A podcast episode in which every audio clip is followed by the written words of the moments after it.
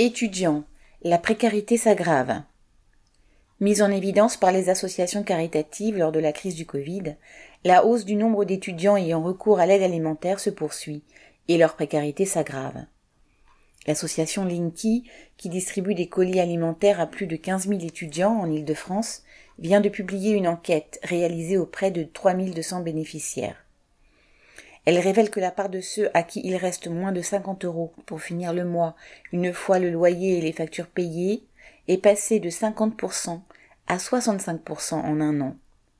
Parmi ces jeunes, un sur trois ne dispose pas d'un ordinateur personnel et près d'un sur deux saute des repas faute d'argent.